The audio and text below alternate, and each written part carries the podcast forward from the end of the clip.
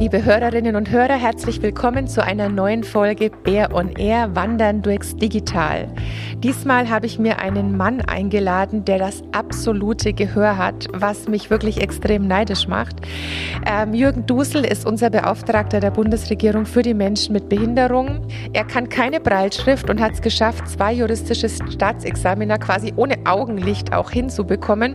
Was noch an ihm faszinierend ist, warum er in Konzerten, nach Konzerten, Experten mehr Ahnung hat als ich und warum KI und Robotik vielleicht künftig auch helfen, Barrieren zu überwinden und ob wir auch vielleicht die ein oder andere Barriere im Kopf abbauen können nach diesem Podcast.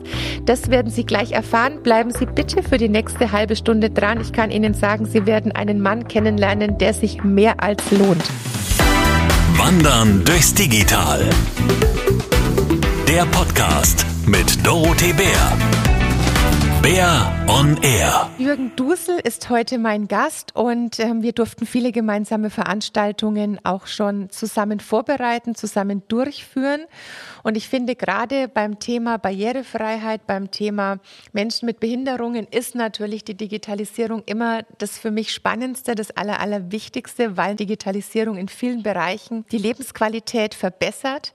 Herr Dusel, ein Podcast ist wahrscheinlich für Sie eins der tollsten Medien. Ich darf das so sagen, Sie sind sehbehindert. Richtig. Sie können nur mit dem Herzen sehen, wenn ich das so ausdrücken darf. Ist für Sie jetzt dieser Podcast-Boom auch etwas, wovon Sie stark profitieren? Also ich finde das total großartig, dass wir mehr akustische und auditive Formate haben.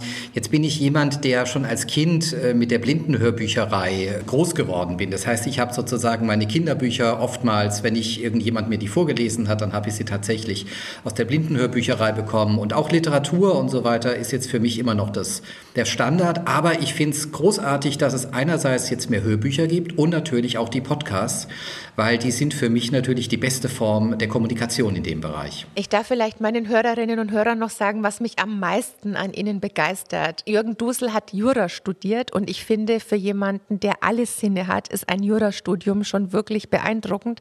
Aber Sie haben als blinder Mensch, ohne die Breilschrift zu können, ein Jurastudium durchgezogen durch reines Auswendiglernen.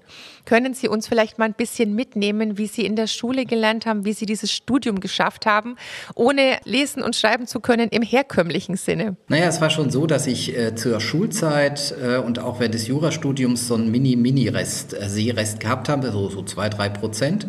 Und ich war erst auf einer Grundschule für sehbehinderte Kinder in Mannheim. Ich bin ja in Würzburg geboren, also auch Franke, bin aber dann in Sehr Mannheim, Heidelberg, ja, das dachte ich mir, groß geworden und bin dann nach der, nach der Grundschule für sehbehinderte Kinder auf eine Regelschule, auf eine sogenannte Regelschule.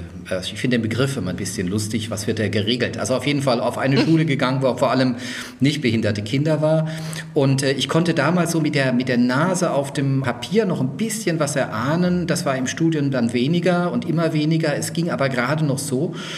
Und ich hatte tatsächlich, weil ich eben auf einer normalen Schule Abitur gemacht habe, eben kein Braille äh, gelernt. Das lernt man meistens auf Lindenschulen. Ich war da nicht und äh, konnte mich so quasi durchs, durchs Studium kämpfen. Aber es ist natürlich schon so, die Energie, die man teilweise braucht, um sein Studium zu organisieren, und dann auch zu lernen, die habe ich natürlich oftmals gebraucht, um ein Studium zu organisieren und wirklich um auch an Literatur zu kommen.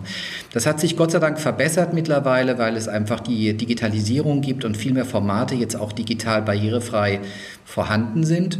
Und ich glaube, das ist wirklich ein großer Fortschritt jetzt im Vergleich zu der Zeit, als ich studiert habe. Vielleicht können Sie uns noch mal mitnehmen, auch von der Jahreszahl her. Wann haben Sie Ihre Staatsexaminer gemacht? In welchen Jahren war das? Na, das war 1992 und 1995. Also ich habe in den 80er Jahren äh, vor allem an der Universität in Heidelberg studiert. Das war natürlich eine Universität, die jetzt nicht unbedingt vorbereitet war auf sehbehinderte Studierende. Die meisten, die äh, studieren, machen das in Marburg, weil da gibt es die Blindenstudienanstalt. Aber ich war eben jemand, der einen anderen Weg gegangen ist, der tatsächlich dann auf einer ganz normalen Schule Abitur gemacht hat, was für mich ein Segen war, das will ich ganz offen sagen. Und deswegen trete ich auch so sehr dafür ein, dass Kinder mit und ohne Behinderung gemeinsam lernen und gemeinsam groß werden. Und dann habe ich tatsächlich da studiert und habe mein Referendariat, das ist ja immer zwischen dem ersten und zweiten Staatsexamen, tatsächlich auch genutzt, um nochmal wegzukommen. Ich war beispielsweise längere Zeit in Israel, was auch eine große Challenge war im wahrsten Sinn des Wortes, weil ich da auch erstmal klarkommen musste und ähm, war dann oftmals in Mecklenburg-Vorpommern. Es war ja nach der Wende und es war für mich einfach eine riesige Erfahrung, äh, in die neuen Bundesländer gehen zu können, die Ostsee tatsächlich kennenzulernen und auch jetzt lieben zu lernen. Ja, 95 dann eben das zweite juristische Staatsexamen und dann bin ich in den Beruf eingestiegen. Wenn man sich nochmal 1992 vor Augen führt, wenn Sie jetzt mal mit dem Wissen von 2021 nach 1992 zurückkehren, welches digitale Tool hätten Sie dann gerne, was Sie mitnehmen würden, was Ihnen da tatsächlich das Leben erleichtert hätte? Naja, ich finde, äh, dass beispielsweise das Smartphone und alle Möglichkeiten, die wir da haben, äh, natürlich schon großartig ist. Wir nehmen ja im Grunde, also gerade auch was die Barrierefreiheit betrifft, auch was die ähm, Situation für Menschen mit Behinderungen im digitalen, aber nicht nur im digitalen Bereich, nehmen wir ja heutzutage Dinge für selbstverständlich, die uns vielleicht 1992, 1995 wirklich illusionär vorgekommen sind. Und ich wünsche mir, Frau Beer, dass wir vielleicht so in 10, 15 Jahren Dinge für selbstverständlich nehmen in dem Bereich, die uns heute illusionär vorkommen. Das heißt schlichtweg äh, die Möglichkeit tatsächlich über das Digitale, übers Internet sein Leben zu organisieren, Reisen zu planen, Sachen sich vorlesen zu lassen, ähm, auch Bankgeschäfte zu machen. Da müssen wir noch ein bisschen besser werden, aber da sind wir ja gerade dabei. Also dass man tatsächlich dieses Teil einfach nutzen kann, das hat zu einem großen Schub geführt an Selbstbestimmung, äh, aber immer natürlich nur dann, wenn wir diesen Fehler nicht wiederholen, den wir oft wiederholen in Deutschland, dass wir nämlich erstmal irgendwas hinstellen, ein Gebäude, ein Bahnhof, eine Infrastruktur und uns hinterher einfällt, dass die nicht barrierefrei ist. Wenn das wieder passiert oder passieren würde bei der Digitalisierung, dann haben Menschen mit Sehbehinderung, auch mit Hörbehinderung, generell Menschen mit Behinderungen nicht nur keine Vorteile von der Digitalisierung, sondern richtige Nachteile. Deswegen arbeiten wir zwei ja auch so intensiv zusammen und bringen das Thema der Zugänglichkeit, der Barrierefreiheit und die Digitalisierung Digitalisierung zusammen. Absolut. Also das darf ich mich jetzt auch mal outen. Einer meiner absoluten Lieblingskollegen, der Herr Dusel. Deswegen freue ich mich auch, dass er heute da ist. Vielleicht mal eine ganz einfache Frage, vielleicht ist sie gar nicht so einfach.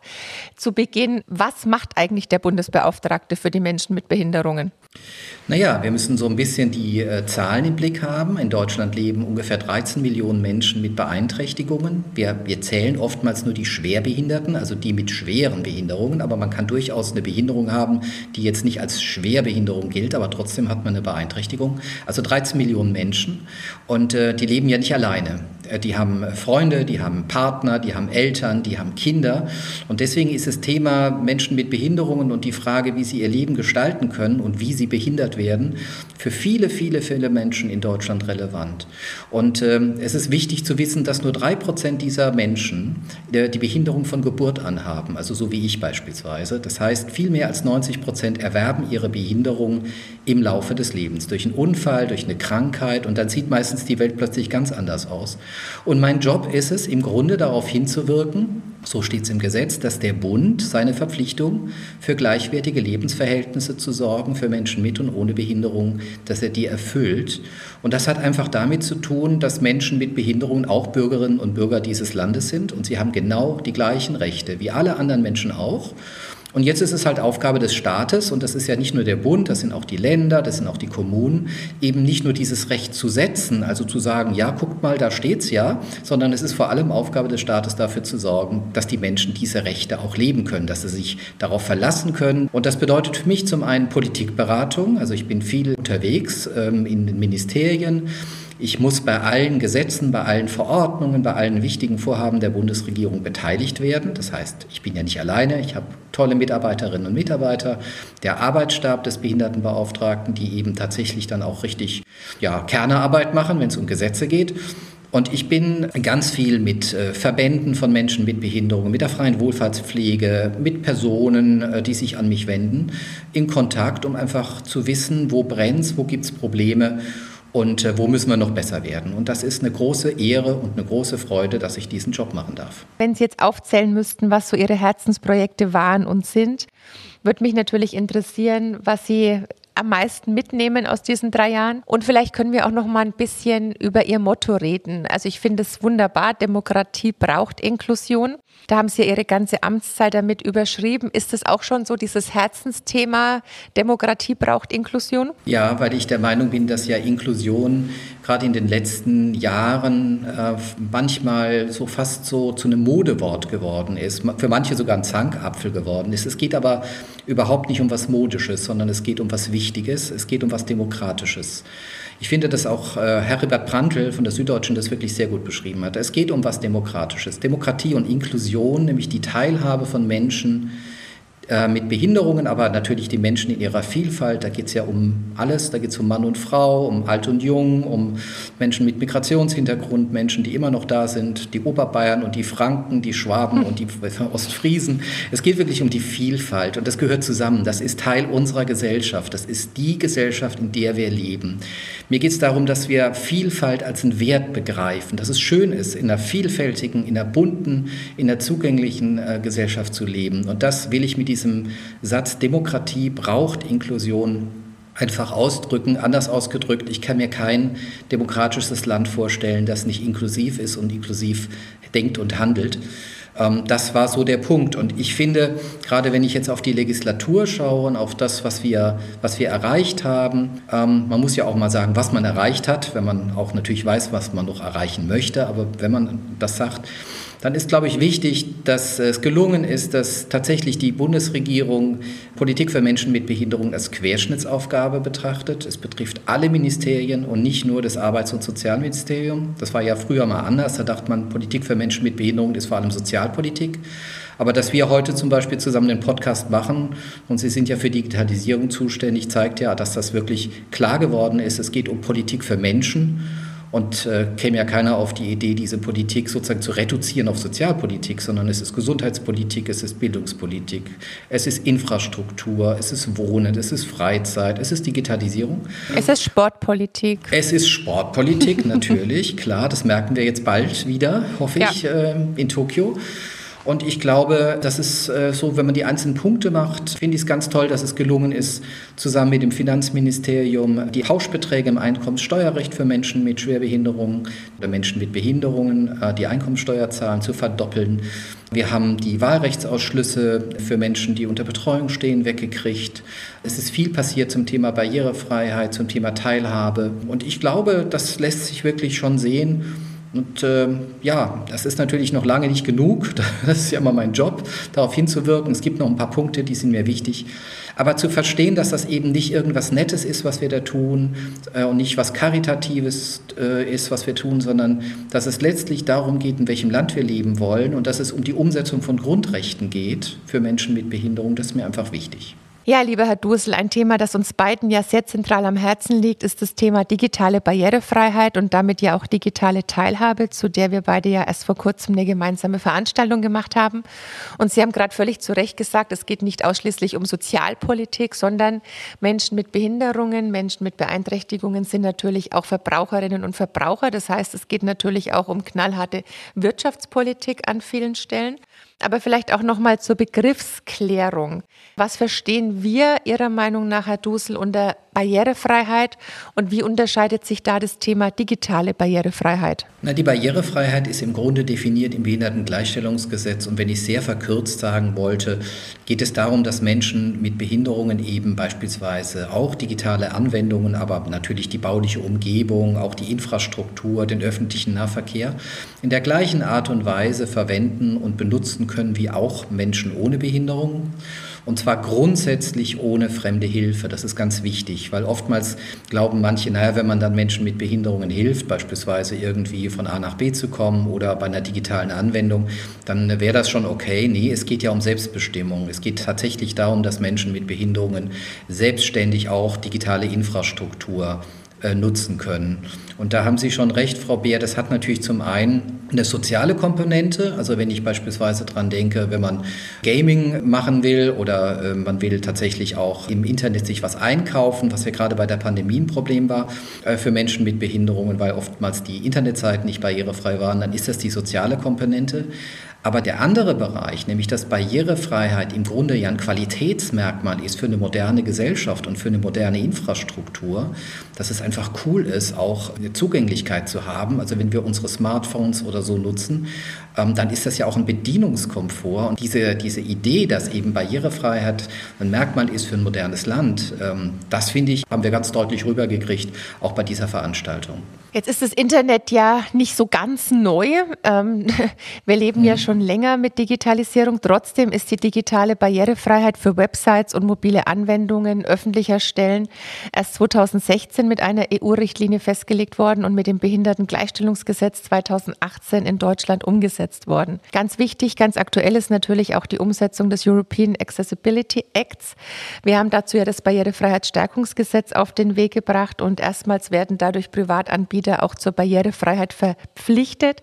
Ab Mitte 2025 haben dann die Unternehmen fünf Jahre Zeit, ihre digitalen Produkte und Dienstleistungen barrierefrei zu gestalten. Ich weiß aus Ihrer Community, dass es vielen viel zu spät ist. Das kann ich auch gut nachvollziehen, weil es geht ja auch um Computer, Tablets, Geld- und Ticketautomaten, Fernseher, E-Books, Mobiltelefone, Internetprovider und vieles mehr wie mühsam das ist. Vielleicht können Sie das nochmal auch unseren Zuhörerinnen und Zuhörern vielleicht mal am Beispiel eines Geldautomaten schildern. Das mache ich sehr, sehr gerne, weil gerade bei diesen Terminals, den Selbstbedienungsterminals, tatsächlich dann auch die Übergangsfrist 15 Jahre ist. Das heißt, wir dann 2040 erst die Situation haben, verpflichtend, dass man beispielsweise sein Geld an einem Automaten abheben kann oder sein Ticket äh, an einem Automaten beziehen kann, der dann barrierefrei ist.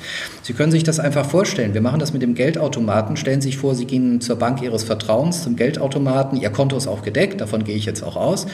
Und dann stecken Sie einfach die Karte rein, aber machen vorher bitte die Augen zu.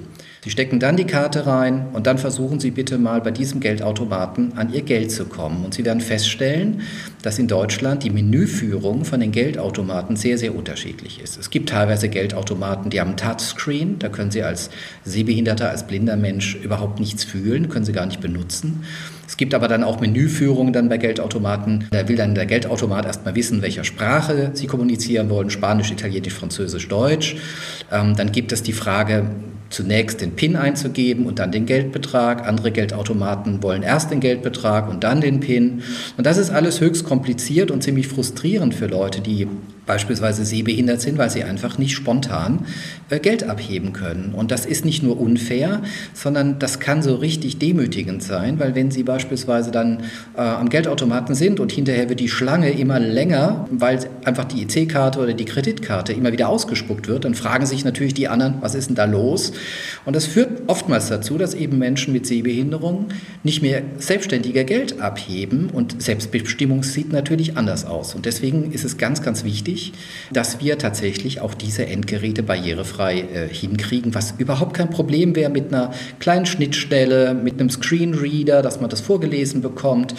Und wir haben so viele kluge Ingenieurinnen und Ingenieure in Deutschland. Wir gelten als so innovationsfähig, dass ich meine, das muss doch irgendwie möglich sein. Und wir sollten uns da in Deutschland, finde ich, auch äh, an den Besseren orientieren, weil es gibt einfach Länder in Europa, aber auch weiter weg, die einfach viel, viel besser sind als wir. Und äh, wir sollten unsere German Angst da so ein bisschen mal besiegen und äh, nicht davon ausgehen, dass es eben der Untergang des Abendlandes ist, wenn tatsächlich die Dinger dann barrierefrei sind, sondern es ist ein weiterer Schritt hin für eine moderne Gesellschaft. Es ist einfach Quatsch, Infrastruktur zu haben, die Barrieren hat. Wer das sozusagen immer noch herstellt, der macht einen schlechten Job und ist unprofessionell. Also, wir könnten jetzt an dieser Stelle mal auch ein bisschen mehr an den Ehrgeiz appellieren. Also, ich bin zwar manchmal der Meinung, dass es mit freiwilligen Appellen oft so eine schwierige Sache ist.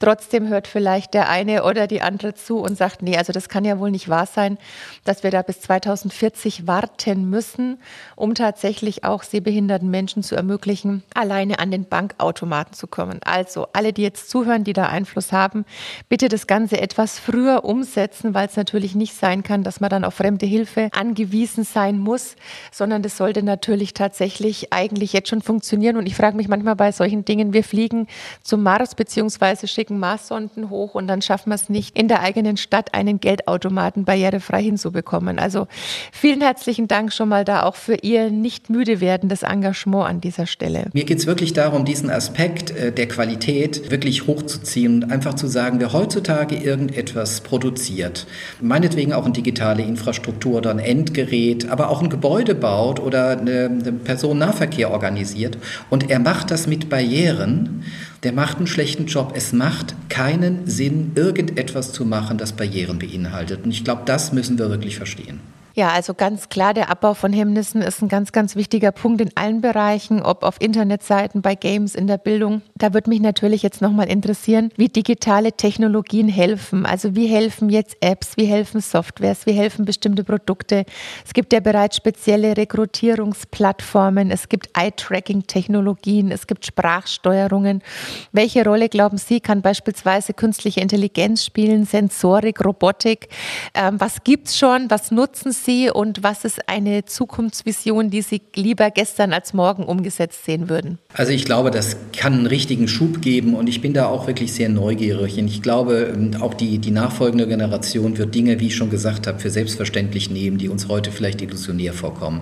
Ich glaube, dass additive äh, Technik tatsächlich viel ersetzen kann. Ich glaube auch, dass künstliche Intelligenz tatsächlich uns da nach vorne bringen kann. Wir müssen halt nur darauf achten, dass wir von Anfang an dieses Thema der Zugänglichkeit wirklich wirklich mit im Blick haben. Dass wir verstehen, dass es eben nicht nur irgendwie für Menschen mit Behinderungen gut ist, ein, ein Smartphone oder auch eine Anwendung, eine App oder eine Plattform zu bedienen, die, die gut ist, die zugänglich ist, sondern wir leben ja auch in einer älter werdenden Gesellschaft. Das heißt, der demografische Wandel ist ja auch da und äh, ich glaube, das ist wichtig. Was ich ganz oft nutze, ist tatsächlich Spracherkennung und beispielsweise auch die Möglichkeit, sich Sachen vorlesen zu lassen über Systeme, die jetzt schon beispielsweise beim Computer oder beim Smartphone dabei sind. Wir kennen das vielleicht bei den Apple-Geräten, die dann mit äh, Voice over All arbeiten.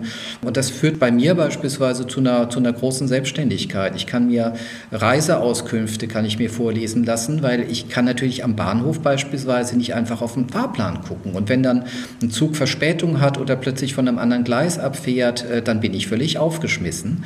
Deswegen, ähm, das sind so Punkte, die für mich wichtig sind. Natürlich vom Job äh, arbeite ich mit einem Feature, das mir Sachen vorliest. Ich arbeite mit Vergrößerungstechnologie. Das kann nicht alles ersetzen. Also wenn ich beispielsweise unterwegs bin, äh, ich bin ja viel unterwegs, auch im Ausland, bin ich dann auch mit Assistenz, mit Arbeitsassistenz unterwegs.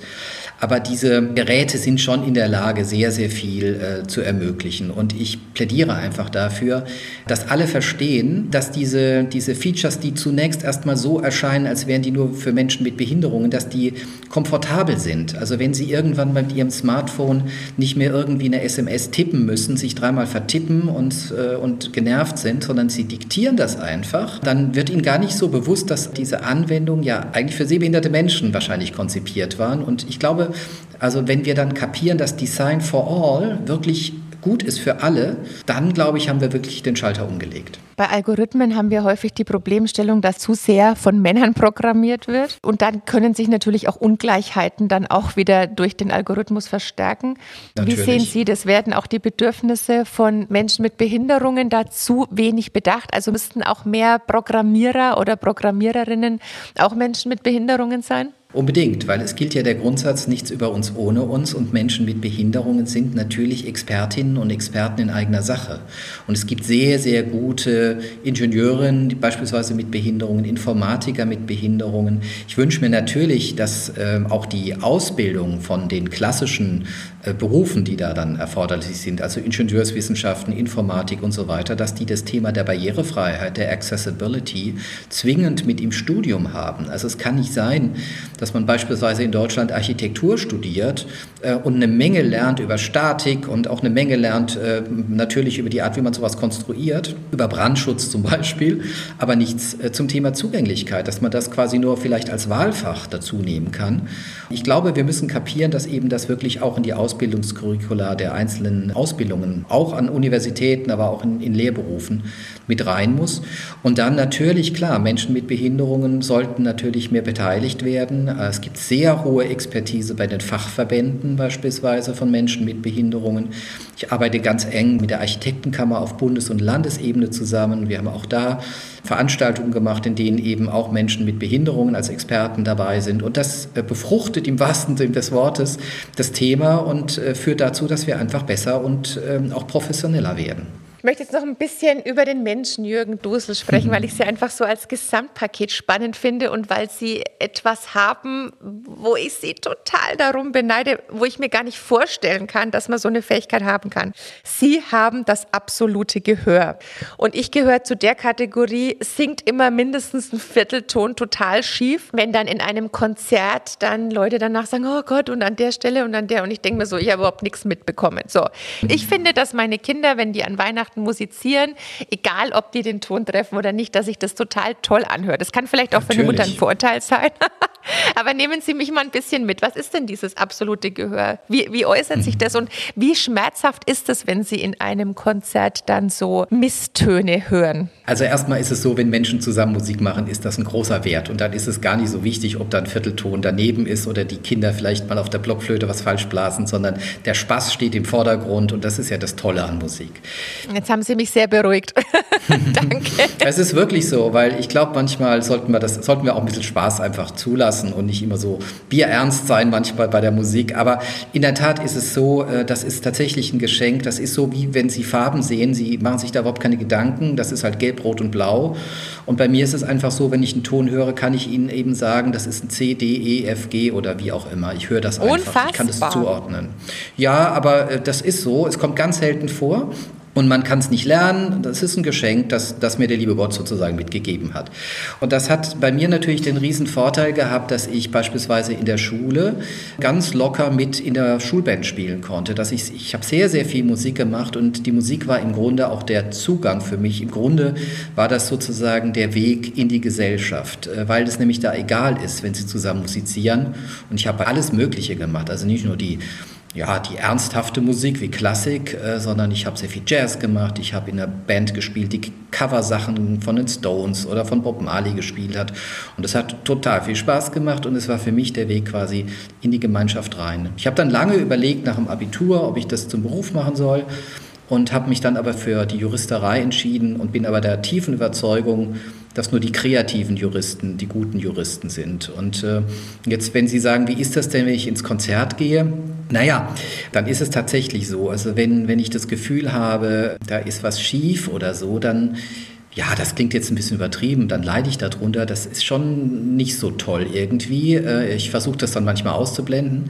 Der Vorteil ist aber, wenn was gut läuft, also wenn wirklich ein tolles Konzert, wenn das alles stimmt, das ist für mich ein unglaublicher Genuss, wie für alle wahrscheinlich auch. Aber äh, ich, ich genieße das dann wirklich sehr. Und für mich ist die Musik wirklich äh, ein ganz wunderbares Mittel auch der Entspannung, entweder indem ich Musik höre oder indem ich Musik mache. Das ist ein großes Geschenk. Vielleicht ist das eine kleine Kompensation fürs schlechte Sehen, aber es gibt auch Leute, die gut sehen und das absolute Gehör haben. Für mich ist es auf jeden Fall ganz, ganz wichtig in meinem Leben und das möchte ich auch gar nicht missen. Wenn ich das noch aus dem Nähkästchen plaudern darf, Sie sind ja auch ohne Behindertenstock unterwegs. Das heißt, Sie arbeiten auch mit Echolot, wenn ich das richtig verstanden mhm. habe. Also quasi wie eine Fledermaus ähm, sind Sie dann ja. unterwegs. Vielleicht können Sie das auch noch mal ein bisschen erklären, wie das funktioniert, weil ich muss dazu sagen, liebe Hörerinnen und Hörer, ich war total in Panik, weil das Kanzleramt hat ja sehr viele Treppen auch und immer wenn Herr Dusel da ist, denke ich, der stürzt jetzt gleich ab. Aber Sie hören, dass es neben Ihnen quasi in den Abgrund geht. Ja, also es ist schon so, den weißen Stock nutze ich dann schon, ähm, aber ich habe zusätzlich die Möglichkeit und ich glaube, das kann jeder gut nachvollziehen und jede, äh, dass man so einen Raumklang hat. Also wenn man irgendwo in einem Raum ist und Sie fangen plötzlich an, in die Hände zu klatschen, ich klatsche jetzt nicht in die Hände, keine Angst, ich mache das dann mit einem Schnippen, dann hören Sie schon, wo sind die Wände beispielsweise beispielsweise. Und wenn man von Geburt an so schlecht sieht, dann lernt man das so automatisch mit, dass man sozusagen einfach mehr auf die Akustik achtet. Und genauso wie viele Leute beispielsweise ihre, weiß nicht, Partnerinnen, Partner oder Kinder am Schritt erkennen, erkenne ich natürlich auch bestimmte Dinge. Und das ist gar keine Zauberei, sondern das ist einfach so ein, ein Lernen insgesamt. Und so kann ich mich orientieren. Aber das ersetzt natürlich nicht sozusagen die Barrierefreiheit. Es ist schon sehr anstrengend. Also manche Sachen hören sie auch nicht und dann knallen sie beispielsweise gegen eine Stange und das tut dann richtig weh. Ähm, und deswegen nutze ich dann schon, wenn ich irgendwie allein unterwegs bin, auch den weißen Stock. Oder ich bin eben mit Freundinnen und Freunden unterwegs oder mit meiner Frau unterwegs und die wissen natürlich alle, äh, was ich sehe und was ich nicht sehe. Na, manche nicht ganz, aber meine Frau auf jeden Fall. Und das ist natürlich dann auch äh, wesentlich entspannter, als wenn ich dann mit so einem weißen Langstück unterwegs bin. Abschließend möchte ich vielleicht noch mal auf eine Frage kommen, die sich vielleicht trivial anhört, aber die es vielleicht nicht ist. Also Sie haben ja sich am Anfang geoutet, dass Sie in Würzburg auf die Welt gekommen sind. Freue ich mich mhm. natürlich hier einen Unterfranken am ja. anderen Ende zu haben. Aber die Frage, die sich mir stellt, ist, wie sehr stören Sie oder belasten Sie in Ihrem Arbeitsalltag Dialekte? Ich frage deswegen, weil ich hatte neulich mal so ein spannendes Experiment und zwar wurde ich von Journalistenschülern mit anderen Kollegen in so ein Projekt gesteckt, da ging es um Deepfakes. Also da wurde dann versucht, quasi auf meine Videosequenzen meine Stimme drauf zu bekommen und mir quasi Sachen in den Mund zu legen, die ich nie gesagt habe. Und da ist die Technik wahnsinnig weit und die beiden Kollegen aus anderen Fraktionen, bei denen waren die Deepfakes wirklich eins zu eins, dass man dachte, es seien sie. Bei mir war das gar nicht der Fall. Bei mir, ich sollte irgendwie sagen, dass ich gern Bier trinke oder dass ich Bier lieber als Wein trinke und ähnliches, was nicht und? stimmt. Und dann klang es aber so, ja, dann klang es aber so wie, ich trinke lieber äh, Bier als Wein. Und das war spannend. Und dann haben mir die Initiatoren der Studie gesagt, dass es ganz schwer war, mich zu fälschen, weil ich so fränkisch reden würde. Und da wäre die Technik noch nicht so weit.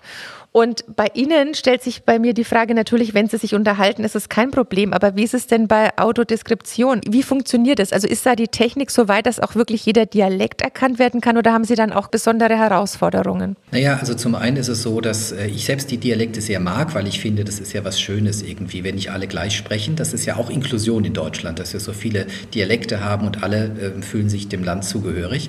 Bei Audiodeskription ist es relativ egal, weil ähm, das im Grunde wenn jetzt ein Film mit, mit äh, Audiodeskription ist, ist es zwar ein bisschen lustig, wenn, wenn vielleicht äh, die Stimme dann irgendwie, ich weiß nicht, sagen wir ein bisschen schwäbisch spricht, gell? Ähm, das würde ich mich wundern, aber ähm, das ginge dann schon beim Diktieren. Also wenn es tatsächlich dann um so Spracherkennungssachen geht, da ist es schon relativ wichtig, dass man klar spricht, weil sonst erkennt die Software das, das einfach nicht.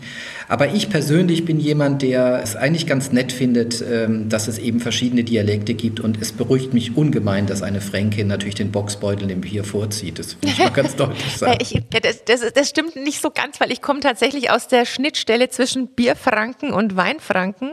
Ah, ähm, das, okay. Ja, ja, ja. Also von daher ist es nicht ganz so einfach, dieses Outing jetzt. Aber das macht auch nichts an der Stelle. Lieber Herr Dusel, die Zeit ist viel zu schnell vergangen und ich will nur noch abschließend von Ihnen wissen, genauso wie Inklusion ist es ja auch bei mir in der Digitalisierung, man ist nie fertig. Und jetzt wissen wir beide, dass bald die Bundestagswahlen anstehen. Vielleicht können Sie noch sagen, was Sie am meisten freut, was Sie geschafft haben und was Sie vielleicht auch am meisten schmerzt, dass Sie nicht ganz fertig bekommen bis zum Ende dieser Legislaturperiode. Also ganz besonders gefreut hat mich natürlich das äh, Thema der, der Pauschbeträge im Einkommensteuerrecht, auch das Thema, dass die Wahlrechtsausschlüsse endlich weg sind. Ich finde auch, wir sind bei der Teilhabe am Arbeitsleben ein gutes Schritt vorangekommen. Da wünsche ich mir noch ein bisschen mehr. Ich wünsche mir jetzt noch sehr, dass es uns in äh, dieser Legislatur gelingt, äh, für Menschen, die auf Assistenz angewiesen sind im Krankenhaus, dass wir da die Kostenträgerschaft endlich jetzt mal final klären und ich glaube einfach, für die nächsten Jahre wird es total wichtig sein, und zwar nicht nur für Menschen mit Behinderungen, sondern für unsere Gesellschaft insgesamt, dass wir verstehen, dass die Barrierefreiheit zentral ist für unser Land, wenn es eben um Teilhabe geht. Und da wünsche ich mir schon, dass auch private Anbieter von Produkten und Dienstleistungen, die eben für die Allgemeinheit bestimmt sind, und zur Allgemeinheit gehören ja auch Menschen mit Behinderungen. Ich habe ja gesagt, es sind 13 Millionen, die mit Beeinträchtigungen leben und deren Partner und deren Familie, die sind ja mittelbar und unmittelbar echt davon betroffen, dass wir da besser werden dass wir diese Angst verlieren, dass es irgendwie alles nur schwierig ist und Geld kostet und bestimmt nicht gut ausschaut, wenn man es barrierefrei macht, dass wir das überwinden und äh, ich werde sicherlich auch weiterhin in dem Bereich tätig sein. Das müssen Sie unbedingt versprechen und ich möchte, dass wir mit diesem Podcast heute etwas dazu haben anregen können, dass es nicht nur um Barrierefreiheit im Alltag geht, auf der Straße, nicht nur um digitale Barrierefreiheit, sondern dass wir uns vielleicht alle jeden Tag ein bisschen vornehmen, auch für die Barrierefreiheit in unseren eigenen Köpfen zu arbeiten. Lieber Herr Dusel, ganz, ganz herzlichen Dank. Es war mir wie immer ein Fest mit Ihnen und ich freue mich schon auf unseren gemeinsamen Konzertbesuch. Und bevor Sie mir dann am Ende sagen, ob etwas falsch lief, müssen Sie mich fragen, ob ich irgendwas gemacht gemerkt habe.